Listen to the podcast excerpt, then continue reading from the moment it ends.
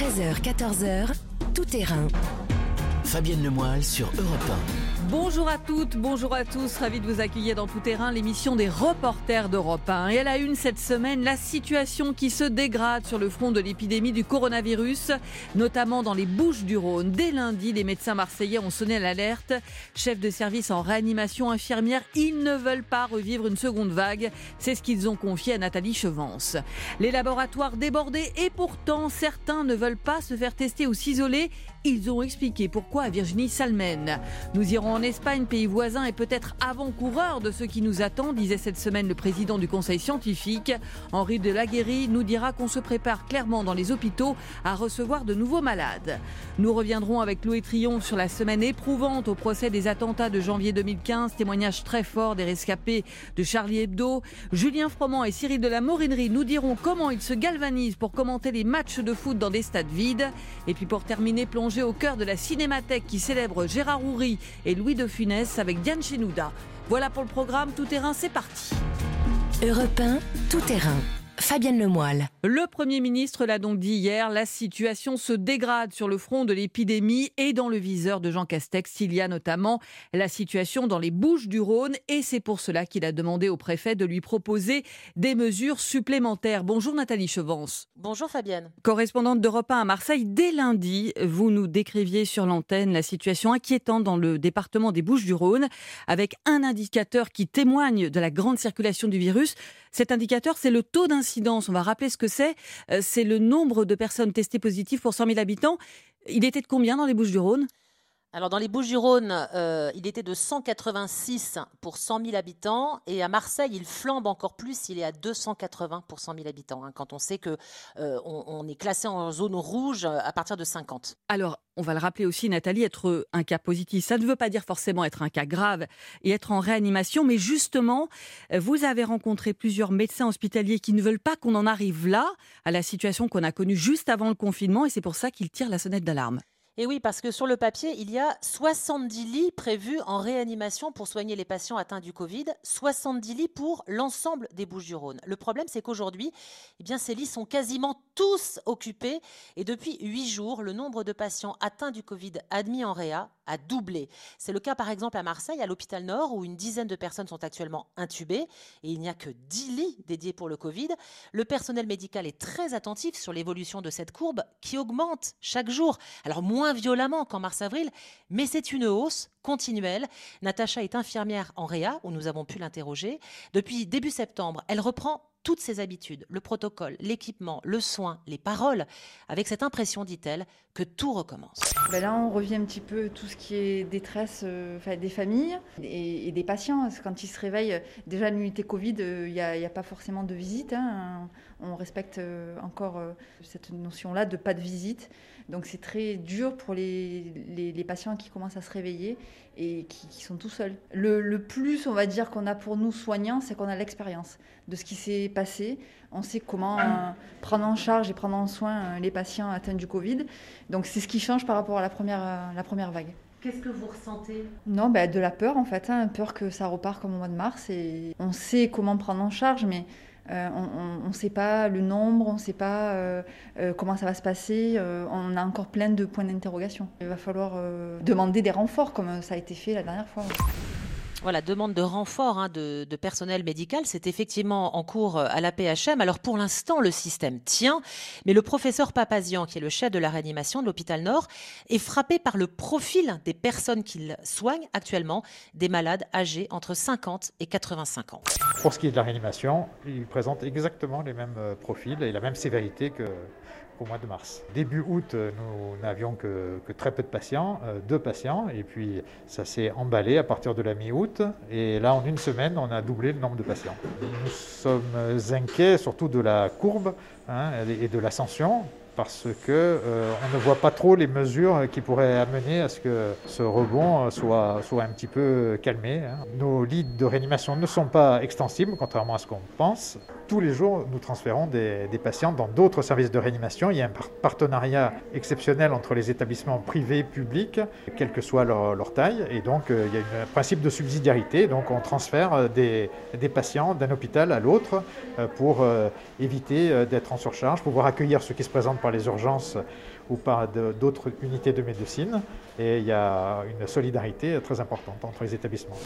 Voilà, une vague épidémique qui continue de grimper dans les hôpitaux marseillais, ce qui contraint effectivement la PHM à ouvrir de nouveaux lits en réanimation pour le Covid, une vingtaine au total dans les prochains jours. Et c'est marquant d'entendre effectivement euh, ce professeur en réanimation euh, qui décrit un tableau clinique qui ressemble exactement à celui qu'on a connu en mars et qui montre que le virus euh, effectivement produit les mêmes effets. Alors on le répète, on n'est pas tout de même aujourd'hui Nathalie dans la situation du mois de mars, mais les médecins ne veulent surtout pas revivre ce qu'ils ont dû faire pendant la période du confinement, c'est-à-dire ne prendre en charge que des patients atteints du Covid. Effectivement, pas question pour le moment de déprogrammer des opérations, hein, comme au plus fort de l'épidémie de mars-avril. Il y a déjà énormément d'attentes. La preuve sur l'ensemble du département, sur les 230 lits de réanimation hors Covid, 95% sont occupés. Il ne faudrait donc pas arriver à une situation en cascade où l'on soit obligé de mobiliser ces lits pour des patients Covid. Le scénario du pire pour le professeur Rossi. Il est le président de la commission médicale de l'établissement de la PHM. En mars, avril, toutes les forces hospitalières étaient axées sur le Covid. Les gens étaient confinés, donc il n'y avait pas d'accident de voiture, pas d'accident de moto, les gens ne tombaient pas de leurs échelles. Aujourd'hui, déconfinement bien sûr. Les réas aujourd'hui sont pleines donc de malades non Covid et on rattrape l'activité de malades qui devaient être opérés euh, au mois de juin et qui ont été euh, reportés au mois de septembre. Donc aujourd'hui, la stratégie, c'est d'essayer de ne pas tout consacrer au Covid et de garder, bien sûr, une prise en charge de la traumatologie, de la chirurgie lourde, des accidents vasculaires cérébraux, enfin, de tout ce qui fait la vie d'un hôpital et de réanimation. C'est un problème de santé publique que de pouvoir assumer la prise en charge des malades qui ont autre chose que le Covid. Et donc le seul moyen qu'a la population de nous aider, ben, c'est que les gens ne se contaminent pas. Ce que je sais aujourd'hui, c'est que le profil des malades qui arrivent à réanimation est aussi grave que mars-avril. C'est exactement les mêmes malades. Et on voudrait éviter ce qui s'est passé en mars-avril, c'est-à-dire que c'est euh, 90% du Covid en réanimation. Il y a d'autres malades. C'est du bon sens civique. On entend euh, l'appel hein, lancé euh, par le professeur euh, Rossi à la population, Nathalie, parce qu'il y a une chose qui a été marquante quand même à Marseille cet été. Moi, j'ai lu ces chiffres, une surfréquentation touristique de plus de 30% par rapport à l'été dernier ce qui paraît incroyable. Euh, c'est ça qui explique la recrudescence des cas positifs euh, dans votre ville? Alors il faut quand même tempérer sur un point. Hein. On teste beaucoup à Marseille, hein, et notamment à l'IHU du fameux et controversé professeur Raoult, des milliers de tests par jour, et ça depuis déjà plusieurs semaines. Donc forcément, plus de cas positifs détectés euh, ici qu'ailleurs. Mais c'est vrai aussi que la ville a connu cet été une surfréquentation.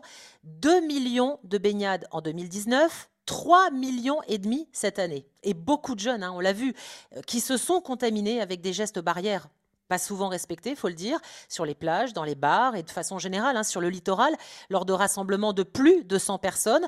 Là encore un chiffre, le taux d'incidence dont on parlait au tout début, parmi les 20-40 ans à Marseille est de 360. C'est énorme, d'où le message hein, des autorités sanitaires, respecter les gestes barrières pour éviter de contaminer les plus fragiles et d'arriver à la saturation des services de réanimation. Merci beaucoup Nathalie Chevance et on rappelle que c'est d'ici lundi que le préfet des Bouches-du-Rhône doit présenter au gouvernement de nouvelles mesures pour réduire les contaminations. On marque une pause et dans un instant, alors qu'on parle beaucoup ces dernières semaines de laboratoires débordés, vous allez voir qu'il y a aussi ceux qui ne veulent pas se faire tester. Europe 1, tout terrain. Fabienne Lemoyle. Retour dans tout terrain sur la gestion de l'épidémie de coronavirus. Alors on parle beaucoup depuis plusieurs semaines des laboratoires débordés par ceux qui veulent se faire tester pour savoir s'ils ont été infectés par le coronavirus. Bonjour Virginie Salmen. Bonjour. Du service Société d'Europe 1. Mais vous, vous avez mené l'enquête auprès de ceux qui devraient se faire dépister et qui ont délibérément choisi de ne pas le faire. Comment vous est venue cette idée? Alors, le sujet est parti de situations qu'on nous a rapportées hein, dans notre entourage à la rédaction d'Europe 1, notamment un cuisinier qui avait des symptômes, qui venait de faire un test PCR et qui, dans l'attente des résultats, était quand même venu travailler sans masque en cuisine. Il n'avait pas pensé à dire à ses collègues que peut-être il avait le Covid et il a fini par s'isoler, hein, mais après un test positif. Est-ce qu'on a euh, quantifié le nombre de personnes? Là, cette personne s'était fait tester en l'occurrence, mais n'avait pas donné son résultat. En Mhm. tout cas, elle n'avait pas prévenu son employeur euh, qu'elle pouvait être positive. Mais est-ce qu'on a quantifié ceux qui carrément ne vont pas se faire tester? Alors, la seule estimation qu'on ait, c'est celle d'un des membres du conseil scientifique, le professeur Bruno Lina. Lui dit que seuls 5 à 10 des Français acceptent les mesures d'isolement. Ça veut dire que l'écrasante majorité des Français ne se mettent pas en quarantaine quand ils ont les symptômes ou quand ils attendent les résultats de leur test PCR. Ça paraît énorme. Ça paraît énorme, voilà. Euh, cette tendance, elle est confirmée par une enquête auprès des agences régionales de santé qui montre que peu de gens s'isolent sans chiffre qui va avec. Alors, ces personnes qui refusent de faire le test par peur du résultat ou qui vont travailler même s'ils ont les symptômes, eh bien, ce sont des gens qui ont souvent beaucoup souffert économiquement pendant le confinement. J'ai trouvé l'essentiel des témoignages dans le milieu de la restauration et des bars. Euh, par exemple, Stéphanie qui gère des bars de nuit en région parisienne et pour qui faire un test PCR n'est même pas une option. Pour elle, faire le test, c'est tout simplement risquer de perdre son travail ou au moins une partie de son salaire. Écoutez. Moi, si les symptômes, je n'irais pas me faire tester pour la simple et bonne raison que les enfants devraient rester à la maison parce qu'ils devraient être confinés du fait que, que une des personnes du foyer peut être potentiellement euh, positif. Le télétravail pourrait être un peu possible, mais pas vraiment, parce que j'ai des euh, besoins d'être sur place physiquement pour euh, récupérer euh, des papiers, voir des gens et faire des rendez-vous. Donc euh, moi, je n'irai pas me faire tester, même si je devrais le faire à cause de, gens que j'ai pu croiser récemment euh, testés positifs, pour des raisons vraiment pratiques, euh, les enfants à la maison, et surtout financières, perte de salaire, parce que la société pour laquelle je bosse ne fait pas de complément de salaire. Voilà, on entend hein, les raisons euh, essentiellement financières. Et quand on est patron d'une petite entreprise, aller se faire tester, c'est de la même manière assez inimaginable. En tout cas pour Jean Dufour, il dirige un petit restaurant dans l'Essonne. Il a déjà perdu, dit-il, 70 000 euros pendant le confinement. Alors peut-être qu'il ira faire un test PCR, mais s'arrêter, ça, jamais. Si j'ai des symptômes, j'irai me faire tester. Maintenant, je les garderai pour moi. Qu'est-ce que j'en ferai? Je vais dire que bah voilà, j'ai le symptôme du Covid, donc euh, je vais fermer mon établissement et euh, qui va me, rémunérer euh, pour que je puisse faire tourner mon entreprise? J'ai travaillé avec des grippes, j'ai travaillé avec euh, 39, j'ai travaillé avec toutes les bactéries qui se promènent en hiver. Donc on fait tout pour éviter de les avoir parce qu'effectivement être, être malade dans un, quand on est son propre patron, c'est un gros problème. Vous, vous, vous pensez au risque de contagion ou ça vous semble pas? Enfin, qu'est- qu'est-ce que vous en dites?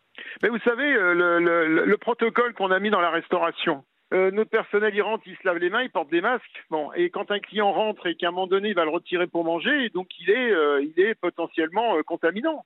On est déjà dans une situation dans le restaurant qui est assez cocasse hein, quand même. On est le seul commerce alimentaire dans lequel on va retirer le masque euh, dans un endroit clos pendant une heure ou deux.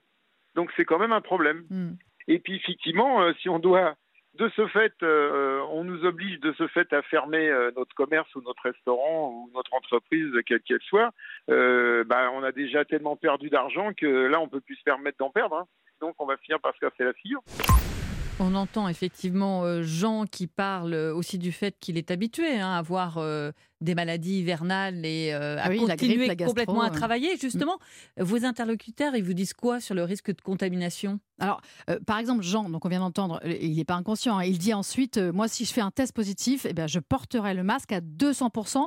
Il fait un métier dans lequel on se lave les mains toutes les 10 minutes. Et donc, avec ça, il estime qu'avec ces gestes barrières appliqués à la lettre, il protège les autres. C'est ce que disent aussi les autres. hein. On fera plus attention, mais on va pas s'arrêter pour autant. C'est quoi la règle en fait, Virginie? Parce qu'on doit se faire dépister quand? Quand on a des symptômes, quand on est une personne contact. Et qu'est-ce que c'est être une personne contact? Alors, euh, quand on a des symptômes, effectivement, on se fait dépister, ça c'est sûr.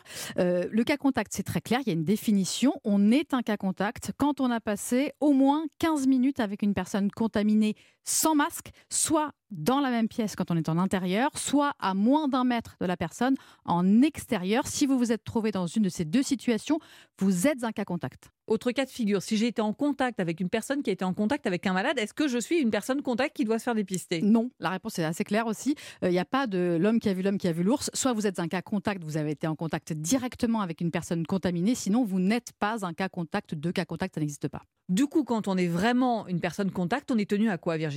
Alors euh, ça c'est très important. Si on est cas contact, on doit s'isoler immédiatement, ça c'est la règle. Puis faire un test PCR, donc un, test dans le nez, mais seulement, attention, cinq jours après. Avant, le virus n'est pas encore détectable dans le corps, donc on peut avoir euh, des, tests qui ne sont pas tout à fait valables. Autre cas de figure, si on a des symptômes, fièvre, tout, etc., l'isolement doit commencer dès l'apparition de ces premiers signes. Il ne faut pas attendre le résultat du test pour s'isoler des autres, et c'est ça qui est difficile à s'infliger pour beaucoup de Français, et on le comprend. Et puis, autre difficulté, quand on est asymptomatique, là c'est eh compliqué. Euh, donc l'isolement ne peut commencer que quand on a un résultat de PCR positif. Donc il y a trois cas de figure euh, très différents, mais à chaque fois c'est difficile de se dire je m'arrête alors qu'on n'est pas sûr. C'est un peu ça la complication. Merci beaucoup Virginie Salmen. Merci. On marque une pause et on part en Espagne où l'on parle clairement de deuxième vague, même si cela n'a rien à voir avec la situation du mois de mars. Europe 1, tout terrain. Fabienne Lemoyle. Direction de l'Espagne maintenant dans tout terrain. L'Espagne, l'un des pays les plus touchés depuis le début de l'épidémie que l'on compare souvent à la France comme avant-coureur de ce qui nous attend. Avec 106 cas pour 100 000 habitants, le taux d'incidence du virus en Espagne est deux fois plus élevé que celui de la France. La reprise de l'épidémie commence à se répercuter sur le système de santé, même si on est loin de la situation du printemps dernier. Pour freiner le virus, la région de Madrid vient d'imiter la Catalogne et les Baléares en interdisant les réunions de plus de 10 personnes, même dans la sphère privée. Bonjour Henri de la Guéry. Bonjour Fabienne. Correspondant d'Europe 1 en Espagne, on vient d'entendre un court extrait de votre reportage qui a été diffusé mercredi dans la matinale. Et j'ai voulu faire un point avec vous parce que le président du Conseil scientifique cette semaine, euh, quand il a parlé du niveau inquiétant en France, a clairement fait référence à la situation en Espagne avec, disait-il, un décalage de deux semaines avec ce qui nous attend. Alors, première question toute simple, Henri, où en est-on chez vous?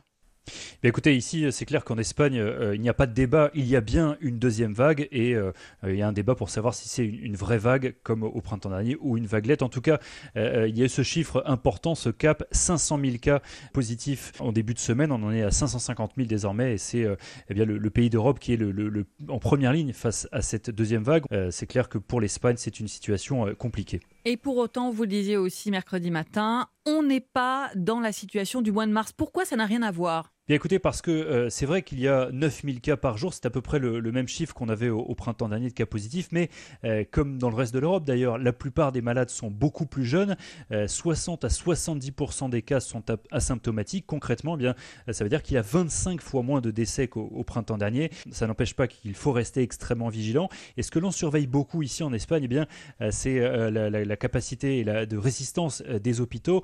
Aujourd'hui, on a entre 6, 7, 8% des lits d'hôpitaux en Espagne qui sont occupés par des malades du Covid. Euh, attention, c'est beaucoup plus à Madrid, c'est 18%. Donc ce sont des chiffres euh, importants, mais qui n'ont rien à voir effectivement avec le, printemps dernier. En tout cas, dans, la plupart des hôpitaux, on se prépare notamment dans, l'hôpital de, Félix Del Ojo, euh, qui est médecin urgentiste à, à Almeria dans le sud.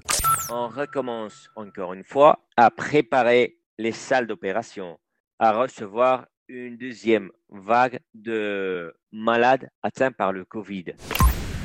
Voilà, on se prépare, dit ce médecin euh, qui est en Andalousie, dans le sud du pays.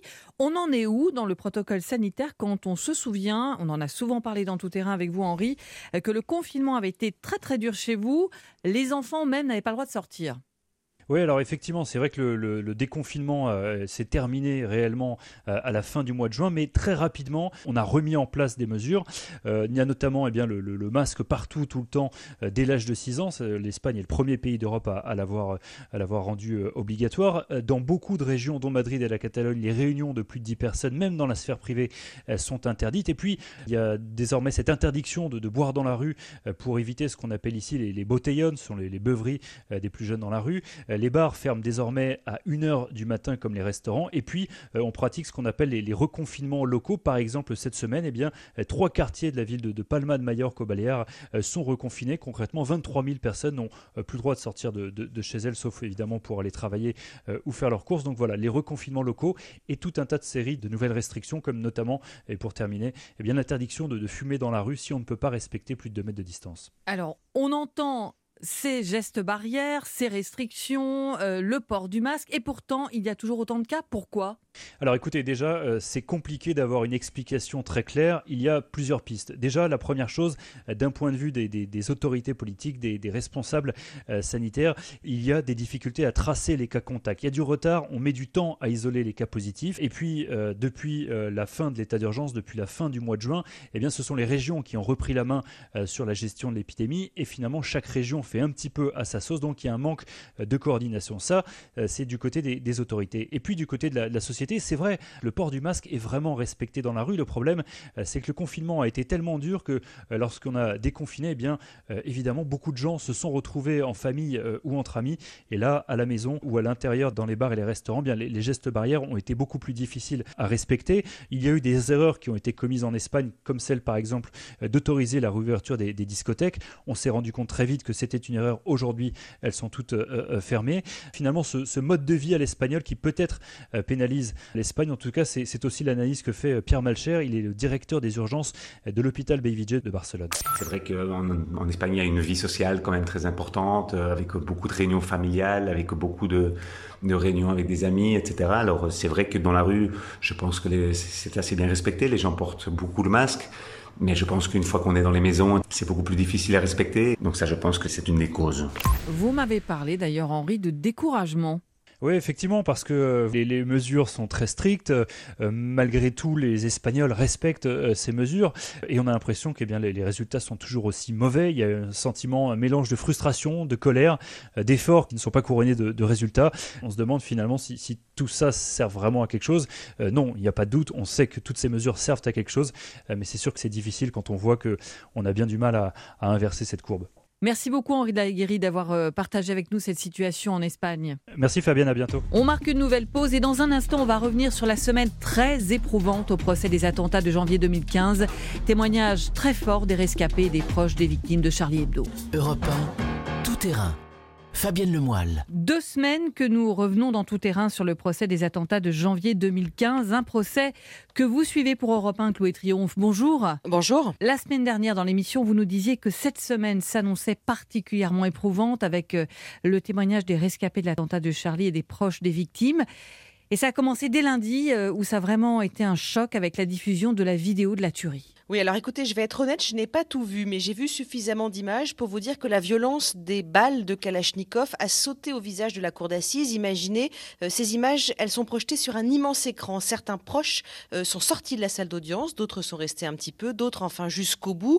Et l'une des veuves des victimes expliquait à une avocate qui l'a réconfortée à la sortie en lui demandant pourquoi elle avait fait le choix de rester, eh bien qu'elle s'était forcée parce qu'elle se disait qu'elle ne voulait pas regretter après coup. Ce qui est certain, c'est que ces images euh, c'est rare déjà qu'elles soient prostées euh, de cette façon dans une cour d'assises, eh bien elles ont bouleversé tout le monde, au-delà des fonctions, au-delà des places de chacun dans la salle. Et je vous propose d'écouter les réactions à la sortie de maître Cathy Richard, l'une des avocates des victimes. J'avoue que pour moi, là, maintenant, tout de suite, euh, l'avocat se dispute avec l'ami. Enfin, je connaissais très bien Tinius, qui était un garçon extraordinaire. Et donc pendant un certain temps, j'ai du mal à être avocat seulement. On est saisi d'une part par la motivation qu'on sent très forte hein, de la part euh, des frères Kouachi. On les voit déterminés, sans hésitation. On sait aussi que euh, bon nombre des victimes ont été euh, lâchement assassinées, hein, de balles tirées d'arrière vers l'avant. C'est une scène d'horreur, c'est une scène de guerre hein, qui s'est passée en 1 minute 45. On les voit également à la sortie euh, tuer ce policier qui leur dit Chef, chef, ça va? C'est bon, chef, c'est bon. Et il l'assassine, euh, il l'achève, il l'achève. Il va falloir mettre de l'humanité dans ce procès. Parce que ce qu'on vient de voir, c'est inhumain. On a vu des machines de guerre. Voilà, il va falloir mettre de l'humanité dans ce procès. Justement, cette humanité, euh, Chloé, on peut dire qu'elle est arrivée aussi avec ces témoignages des rescapés de l'attentat et d'abord ceux qui n'ont pas été touchés physiquement. Oui, exactement. Et ce sont ceux que l'éditrice de Charlie Hebdo a qualifiés de front ensanglanté sans blessure apparente. C'est une phrase qui résume bien leur état. En fait, ils ont survécu. Les séquelles ne sont pas physiques, mais elles sont psychologiques. Et on a bien vu à chaque témoignage combien ils le vivaient de manière différente en fonction de leur personnalité. Euh, Sigolène Vincent, par exemple, elle a livré un récit quasiment d'une traite. Et comme j'étais en salle de retransmission vidéo, eh bien, je la voyais de face en gros plan à la barre des témoins, finalement plus impressionnante que si j'avais été sur les bancs de la salle d'audience principale où l'on voit la personne qui témoigne de dos. Et son récit, il était, en fait, je ne trouve pas le bon mot, sans doute glaçant, c'est faible. Il vous prenait au trip parce que le ton de sa voix était tel qu'on avait l'impression qu'elle revivait elle-même la scène et qu'elle revivait les sentiments qu'elle avait traversés. Et puis, elle était aussi particulièrement crue dans les détails, le sang, la joue arrachée de l'un, les paillettes d'os déchiquetées de l'autre, les corps enchevêtrés qu'elle visualisait euh, via le costume pied de poule de l'un sur le pantalon de l'autre, les jambes de cabu et les miettes de pain qu'il mangeait juste avant la tuerie. Eh bien, ce sont des arrêts sur image qui sont terribles et qui donnent vraiment un aperçu de ce qu'ils ont dû fixer à jamais dans leur rétine. Et puis se sont avancés à la barre ceux qui ont été blessés par les frères Kouachi. Simon Fieschi, Fabrice Nicolino, Rhys, tous ont été touchés par les balles. Simon Fieschi, le webmaster, a fait un bilan clinique et c'était très fort. Une semaine de coma, cinq semaines en réanimation, huit mois aux invalides et une rééducation à vie. Il a perdu 7 cm, il marche avec une béquille, mais il n'a pas perdu son humour. Je vous raconte euh, cette petite anecdote qu'il a racontée parce que franchement ça a fait rire la salle. Il a raconté qu'il avait euh, perdu de la motricité dans les mains et que du coup il pouvait plus faire de doigts d'honneur et que pourtant parfois ça le démangeait.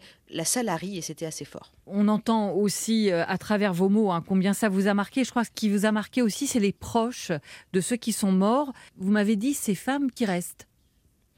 Oui, écoutez, euh, la, phrase qui me vient sur cette succession de, veuves, de filles ou de mères à la barre, c'est qu'effectivement, ce sont celles qui restent, celles dont la douleur infinie est effectivement moins crue, moins pétrie d'images de sang et, de corps, mais celles qui restent avec pour seul souvenir finalement la vie euh, de ceux qu'elles ont aimés vivants et qu'elles aiment encore. Alors oui, elles m'ont vraiment touchée parce qu'elles ne sont pas des rescapés en première ligne, elles n'ont pas ce post-trauma de ces 1 minute 49 de carnage, mais elles ont pour toujours, disent-elles, leur peine, souffrance à porter à bout de bras, avec parfois des enfants à élever, et parfois une toute petite place dans les hommages publics. Je vais en citer une, c'est Valérie Martinez qui est arrivée à la barre en disant Moi je suis personne, je suis rien, non, je, ne suis pas sa compagne en parlant de Charbe, mais son amante, son amoureuse si vous voulez, je suis la dernière intime à l'avoir vu vivant. Et c'est d'ailleurs pour cette raison qu'un policier euh, l'a appelé le soir du 7 janvier pour venir témoigner au 36 quai des Orfèvres à l'époque. Cette femme, elle a choisi euh, de respecter à la barre jusqu'au jusqu'au bout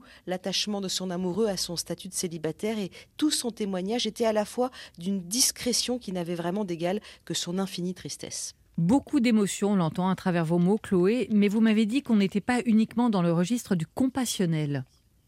Oui, il y a trois personnes qui m'ont marqué euh, dans, ce registre. C'est Corinne Ray, dite Coco, dessinatrice, Fabrice Nicolino, journaliste, et bien sûr Rhys. Euh, la première, euh, Coco, elle a dit des mots très forts à la fin de sa déposition. Elle a dit que pour elle, les coupables, ce ne sont pas que les terroristes, ni ceux qui les ont aidés matériellement, mais plus largement dans la société, tous ceux qui ferment les yeux et qui baissent leur froc devant l'islamisme. Il y a eu aussi Nicolino en colère, en colère contre le totalitarisme de certains, qui sont responsables, dit-il, de la préparation psychologique de cette affaire. En colère aussi qu'un journal soit obligé à Paris en 2020 de vivre sous protection dans un bunker. Et puis, il y a eu Rhys, lui, il a fustigé euh, une partie de la gauche qui n'a pas soutenu Charlie, dit-il, et qui a vu dans l'islam politique un nouveau système alternatif à la social-démocratie, par opportunisme plus que par conviction RIS qui nous a aussi invités euh, à réfléchir sur ce qu'est la liberté, à se souvenir à quel point les générations précédentes en ont payé le prix.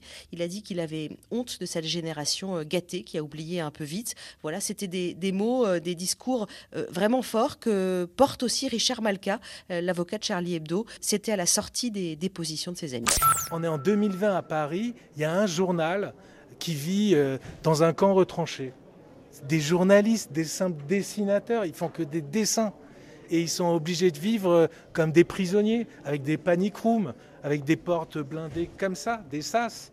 Euh, et, dans leur vie personnelle, ils ne peuvent plus rien faire. à Paris, c'est aujourd'hui, c'est tous les jours. Comment accepter ça? Mais en fait, on l'accepte parce qu'on s'habitue à tout. Il faut se battre contre ça chaque jour, mais, mais vous aussi, chacun de vous. Quand je lis que euh, la déposition de, Coco, de Corinne Lay, est parfois coupée en deux parce qu'on enlève le morceau de phrase où elle dit, euh, où elle dit qu'on baisse notre froc devant une certaine idéologie, ça va pas. Voilà, on entend euh, Richard Malka qui déjà, hein, dès le début du procès, puisqu'on l'avait entendu la semaine dernière, nous interpellait tous en tant que société, hein, après ce qui s'est passé effectivement le 7 janvier 2015. Exactement, c'était ses premiers mots en, arrivant au palais et on voit qu'il porte toujours en lui ce combat. Merci beaucoup Chloé Triomphe et on continuera à suivre avec vous euh, le cheminement euh, de ce procès qui dit beaucoup. Euh, et j'invite aussi tous les auditeurs, puisque vous avez parlé de ces témoignages très touchants, à revivre ce témoignage de Sigolène Vincent qui a raconté dans un podcast ce récit glaçant, mais aussi comment elle s'est reconstruite après cet attentat du 7 janvier 2015. Le podcast Leçon de vie porté par notre collègue Sébastien Guyot. Merci beaucoup Chloé. Merci. À suivre, le football a repris ses droits dans les stades. Julien Froment et Cyril de la Morinerie vont nous dire comment ils se galvanisent pour commenter les matchs dans des stades vides. Europe 1, tout terrain. Fabienne Lemoyle. Le football a donc repris ses droits dans les stades français depuis fin juillet et les journalistes du service des sports d'Europe 1 aussi, comme lors de la finale de la Coupe de France entre Saint-Etienne et le PSG. C'était le 24 juillet avec aux commentaires Julien Froment et Cyril de la Morinerie. Il y a un protocole un peu, un peu particulier, mais ça se passe dans ce stade toujours vide. On a entendu euh, tout à l'heure quelques supporters du Paris Saint-Germain qui ont tenté de donner de la voix et puis le speaker qui a grainé les noms des joueurs. Ça fait toujours un petit peu euh, bizarre d'entendre Kylian il attend, il attend, mais non, il y a. Et les voilà avec moi en studio, Julien Froment qui nous a fait vivre l'épopée du PSG en Ligue des Champions à Lisbonne. Bonjour. Bonjour Fabienne. Et Cyril de la Morinerie qui donnait de la voix aux commentaires, qui a commenté le retour des Bleus à la compétition en Suède le week-end dernier, mardi soir au Stade de France. Bonjour. Bonjour. Déjà au Stade de France, vous étiez combien, Cyril, pour commenter le match? Pour Europe 1, j'étais tout seul. C'est le protocole de l'UEFA. En toute logique, normalement, nous devions être deux. Mais depuis la crise du Covid, l'UEFA a décidé de restreindre euh, tous les médias. Donc euh, chaque média vient avec un journaliste. Et c'était le cas pour Europe 1 et c'était le cas pour moi mardi soir. Donc fini le duo avec Julien Froment. Et on va écouter ce que ça donne.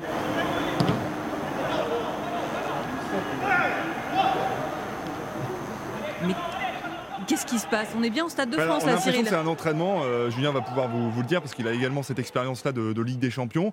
Moi, ce qui m'a vraiment frappé euh, mardi soir, c'est qu'on entendait les voitures sur la 86. Euh, la Marseillaise aussi, mais en général, on a la chair de poule. Et là, bah, c'est le, évidemment, vous l'entendez dans les haut-parleurs, mais il n'y a personne pour chanter.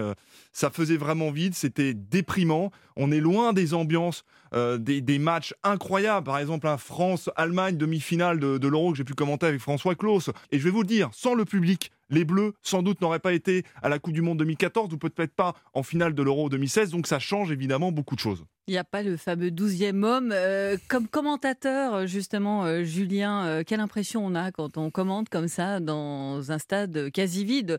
Pour la finale de la Coupe de France, il y avait une toute petite jauge. Ça fait drôle parce qu'on on, s'entend, euh, on entend tout ce qu'on dit, on n'a pas l'habitude. Normalement, on est un peu couvert par le, bruit des, euh, des supporters, des, spectateurs, mais là, c'est vrai qu'on est face à des tribunes quasi vides. Alors, pour les, les, finales de Coupe de France et Coupe de la Ligue, il y avait la jauge à, 5000, mais par exemple, pour la Ligue des Champions à Lisbonne, là, il y avait zéro public, c'était à huis clos. Et comme Cyril, j'entendais euh, la, deux fois deux voix qui passaient à côté du des, stade de Lisbonne. Parce que ce qui est important à souligner, c'est que sur Europe 1, contrairement à la télé, on ne sonorise pas, c'est-à-dire qu'on ne rajoute pas du public. Oui, c'est vraiment un, un choix que l'on a fait parce qu'on a un devoir d'information. Et le fait euh, qu'il n'y ait pas de public, c'est une information et on doit la, donner. Évidemment, c'est plus difficile. Et euh, derrière, en studio, évidemment, on avait mis quelques journalistes consultants pour bah, combler cette difficulté qui est de se retrouver tout seul à commenter donc 90 minutes un match de football. Julien, ça change la donne aussi pour les joueurs. Est-ce qu'ils se donnent autant, vous qui avez suivi toute la Ligue des Champions, avec quand même deux équipes françaises qui ont été aux avant-postes? Ah, c'est quand même du domaine du fantasme de croire que les, joueurs ne jouent que pour les supporters, ils jouent aussi pour eux. Surtout que la Ligue des Champions, c'était des matchs à enjeu, c'est un quart de finale. Le Paris Saint-Germain attendait désespérément de franchir un cap. Donc qu'il y ait du public ou pas, bien évidemment, s'il y avait les supporters parisiens, peut-être qu'il y aurait eu un, regain entre guillemets de motivation, mais euh, ils, ont, su se motiver euh, eux-mêmes tout seuls pour, pour, pour réussir. quoi. Vous m'avez dit aussi tous les deux que ce qui est, comme on entend tout, en fait, euh, vous avez vu émerger des personnalités. alors moi j'ai vu émerger une personnalité, mais alors on l'avait vu euh, à travers euh, certains, certaines vidéos, et puis moi je, je, le connais un petit peu. Julien aussi, c'est Hugo Loris. Hugo Loris en, équipe de France. On a l'impression quand il arrive en conférence de presse que c'est un homme policé qui choisit ses mots. C'est vrai en conférence de presse d'avant-match. Après match, il se libère un petit peu, mais alors en match, c'est un fauve. C'est un fauve, il parle, il harangue ses joueurs, il replace ses joueurs. Généralement, comme il y a des supporters, on n'entend pas. Et on n'entend pas ça. Il disait allez, replace-toi, revenez, revenez. Et c'était la première demi-heure euh, du match euh, donc euh, de mardi soir où les Bleus étaient en difficulté. France-Croatie. France-Croatie, en effet. Et là, j'ai vraiment entendu un Hugo Loris omniprésent. Il n'est pas capitaine pour rien c'est vraiment un leader dans cette équipe de France. Alors ça, ce sont les impressions euh, que vous avez et on va écouter Olivier Giroud. Ça change euh, effectivement la donne, euh, l'absence de public pour les joueurs. Jouer dans un stade vide sans le, le soutien du public, pour moi, c'est un tout autre métier, malheureusement. Mais encore une fois, on doit faire avec. On a hâte de, de rejouer devant, devant du public. Euh, c'est important parce que euh, le football un peu perd de, de son charme. Donc euh, on, on, fait avec, on relativise et on se concentre sur le terrain. Est-ce qu'on a aussi autant accès aux joueurs? Parce que je crois qu'il y a pas mal de confs de presse qui ont disparu. Ah, ça a complètement disparu, même le, le présentiel n'existe plus. Maintenant, on est dans le monde d'après. Euh, en gros, on est face à un écran et euh, c'est comme ça qu'on fait les conférences de presse avec les joueurs. Alors, pour la Ligue des Champions, euh, on avait une interface créée par l'UEFA et d'ailleurs, ça donnait des scènes un peu cocasses. Par exemple, pour la finale de la Ligue des Champions, c'était Kylian Mbappé qui était en conférence de presse. J'ai voulu lui poser une question. Incident technique, ça n'a pas fonctionné et Mbappé a commencé à dire Bah, Europa, ça capte pas. Donc voilà, malheureusement, ça arrive, les, les aléas du, du, monde, monde d'après. mais Voilà. avec beaucoup d'humour. c'est ça. Alors, le monde du football n'a pas échappé aux contaminations. On pense évidemment au PSG, euh, le fameux cluster, j'ai presque envie de dire d'Ibissa, euh, avec beaucoup de stars du PSG euh, qui ne peuvent pas jouer puisqu'elles ont été contrôlées positives. Euh, comment on en parle officiellement? Je crois que vous avez posé la question. À Thomas Tuchel, exactement. Et, et Thomas Tuchel, bon. Bah, on va écouter sa réponse. Voilà, il est un peu gêné. Euh, voilà. C'est super dommage et c'est c'est compliqué avec les, les Covid. Ça donne nous l'impression que c'est toujours là. On doit être toujours euh, euh, vigilante. Mais voilà, on a cette, cette, cette groupe était ensemble. C'est une force de cette groupe-là de faire des choses ensemble. On manque beaucoup de joueurs maintenant, mais ok, c'est comme ça. Voilà, on voit le collectif. hein, euh, Le, le- le groupe vit bien du côté du Paris Saint-Germain, alors avec ses qualités et ses défauts. Après, alors des charges, hein, voilà, les, les- les joueurs ont été euh, confinés pendant plus d'un mois avec cette Ligue des Champions, interdiction de sortir de leur hôtel euh, à Lisbonne. Euh, bah voilà, là ils ont décompressé, ils sont allés en vacances. Alors certes, Ibiza c'était un lieu à risque. Heureusement pour la santé des joueurs, la plupart sont asymptomatiques, mais, mais, mais voilà, ça fait 7, cas en tout cas de, de- de coronavirus du côté du Paris Saint-Germain. Et du côté de l'équipe de France, Cyril, euh, cette ambiance, j'ai envie de dire, football en mode Covid, ça se traduit comment? À Clairefontaine, euh, coupé du monde. Plus accès du tout euh, aux joueurs, avec des conférences de presse qui sont organisées donc à distance. On a dû envoyer nos questions, elles ont été posées par l'attaché de presse. Euh, c'est une équipe de France qui respecte euh, scrupuleusement le, le protocole. Même à Stockholm, ils étaient donc dans leur hôtel, ils n'ont pas bougé, hormis pour aller au stade. C'est comme ça que ça se traduit, avec quand même quelques conférences de presse d'avant-match et d'après-match, mais plus de zone mixte, c'est-à-dire qu'on n'a plus accès effectivement aux, joueurs après-match, où on peut leur poser directement des questions. Là, c'est une conférence de presse et c'est tout. Merci beaucoup à tous les Merci. deux et au plaisir de vous recevoir dans tout terrain dans les prochaines semaines. Changement de décor dans un instant, plongé au cœur de la cinémathèque qui met à l'honneur en ce moment Gérard Houry et Louis de Funès. Europe 1, tout terrain. Fabienne Lemoyle. Vous l'avez reconnu forcément, la musique des aventures de Rabbi Jacob qui passe, repasse régulièrement à la télévision, tout comme La Grande Vadrouille, le film aux 17 millions de spectateurs lors de sa sortie, deux œuvres majeures de Gérard Houry. Gérard Houry qui a le droit à une grande rétrospective en ce moment à la Cinémathèque de Paris. Bonjour Diane Chenouda. Bonjour Fabienne, bonjour à tous. Grande rétrospective, ça veut dire qu'on va pouvoir voir dans une salle avec du public sur grand écran tous les films de Gérard Houry alors qu'on a l'habitude de les voir dans la petite lucarne. hein. Oui, absolument, c'est ça l'intérêt, c'est ça qui est formidable. C'est la première fois hein, qu'il a les honneurs de ce temple du cinéma. Alors c'est bien sûr une consécration hein, pour celui qui a connu le succès que l'on sait auprès du public, un hommage à son cinéma, à ce cinéma très populaire, qui est aussi très léché, comme on le voit ici. Euh, D'autant mieux que, en effet, tous ces films euh, sont projetés sur grand écran, et ça c'est très rare. hein. Pour la plupart, ce sont de très belles copies numériques restaurées. Et je peux vous dire que pour avoir vu La Folie des Grandeurs à la Cinémathèque, eh bien, on en prend vraiment euh, plein la vue. C'est très spectaculaire. Alors, celle qui en parle le mieux, c'est bien sûr sa fille, Eh oui. Danielle Thompson, oui, euh, qui a coécrit tous ces films à succès. Elle évoque le brillant metteur en scène qu'il était. C'est un cinéma qui rend les gens heureux et c'est un cinéma très très très très très soigné parce que je pense que ça aussi c'est une des raisons pour lesquelles ces films euh, sont tellement tellement appréciés aujourd'hui, c'est que euh, en plus d'être évidemment formidablement drôles, ils sont soignés, ils sont beaux, il y a une recherche esthétique. La Folie des Grandeurs, c'est un film euh, qui est magnifique au niveau des costumes, des décors, de l'inspiration, de la peinture espagnole, de Velázquez, euh, des Ménines, les costumes, tout ça sont complètement inspirés des grands tableaux qu'on connaît. Enfin, il y a une vraie, vraie recherche euh, pour que cette époque soit photographiée magnifiquement euh, par euh, Henri Deca et, et avec des, costumes de Fontray, avec les chapeaux de Parterre. Et ça, c'est vraiment le travail de mon père, en dehors du travail de scénario qu'on a, qu'on a fait ensemble, il y a surtout son travail de metteur en scène qui est reconnu, apprécié euh, par euh, une institution comme la Cinémathèque, euh, ce qui me rend très fier. Donc, on peut revoir La Folie des Grandeurs, on a bien compris, en grand écran sur la Cinémathèque, et c'est très spectaculaire. Euh, en tout, presque une vingtaine de films, mais il y en a des beaucoup moins connus. Oui, oui, complètement. C'est ceux de ses débuts, hein. des mélodrames pour la plupart. On écoute Daniel Thompson qui nous raconte comment Gérard Houry a été inspiré par De Funès. Alors oui, ça fait connaître euh, d'abord la, période pré-Cornio, quand il a décidé de ne plus être uniquement comédien, mais de commencer une carrière de scénariste, puis très vite de metteur en scène.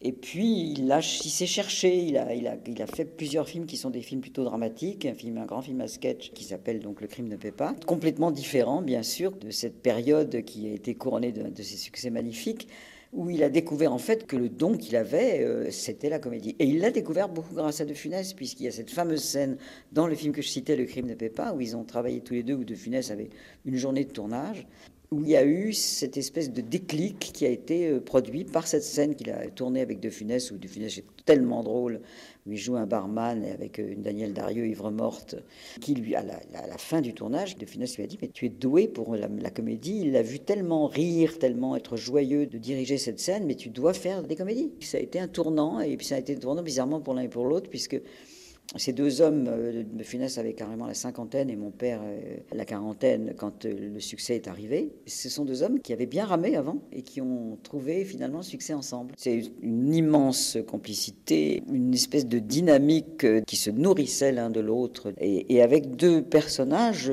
qui étaient quand même, comme je le disais tout à l'heure, extrêmement exigeants.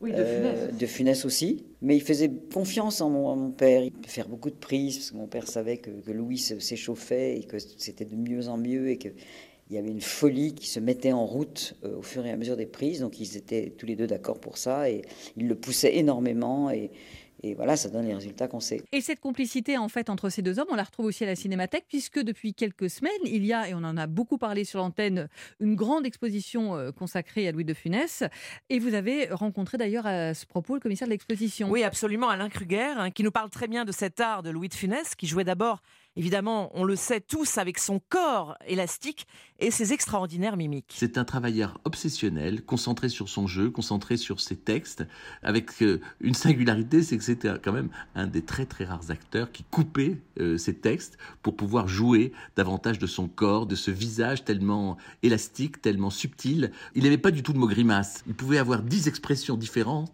en trois secondes. C'est absolument fascinant. Euh, D'ailleurs, c'est cette vitesse de jeu qui rend son, son tempo intemporel. Et donc cette exposition consacrée à Louis de Funès a lieu jusqu'au 31 mai, donc 31 encore, mai, oui. Voilà. Et la rétrospective Jusqu'au 25 octobre. Merci beaucoup Diane Chenouda de nous avoir fait partager justement ce duo euh, qui reste quand même éternel quand on Ah voit oui. encore le succès que les films euh, de ces deux grands artistes ont eu euh, Et ont pendant le confinement. Merci à vous. Europe 1. Tout terrain, c'est fini pour aujourd'hui. Merci à tous les reporters et spécialistes d'Europe 1 qui ont participé à l'émission. Nathalie Chevance, Virginie Salmen, Henri Delaguéry, Chloé Triomphe, Julien Froment, Cyril de la Morinerie et à l'instant Diane Chenouda. Un grand merci aussi à Rémi Duprat et Jérémy Hébert pour la réalisation, Capucine Patouillet pour la coordination. Je vous rappelle que vous pouvez réécouter Tout terrain en podcast sur europe1.fr. Dans un instant à 14h, vous retrouvez Clap, la nouvelle émission cinéma d'Europe 1 aux manettes Mathieu Charrier. Europe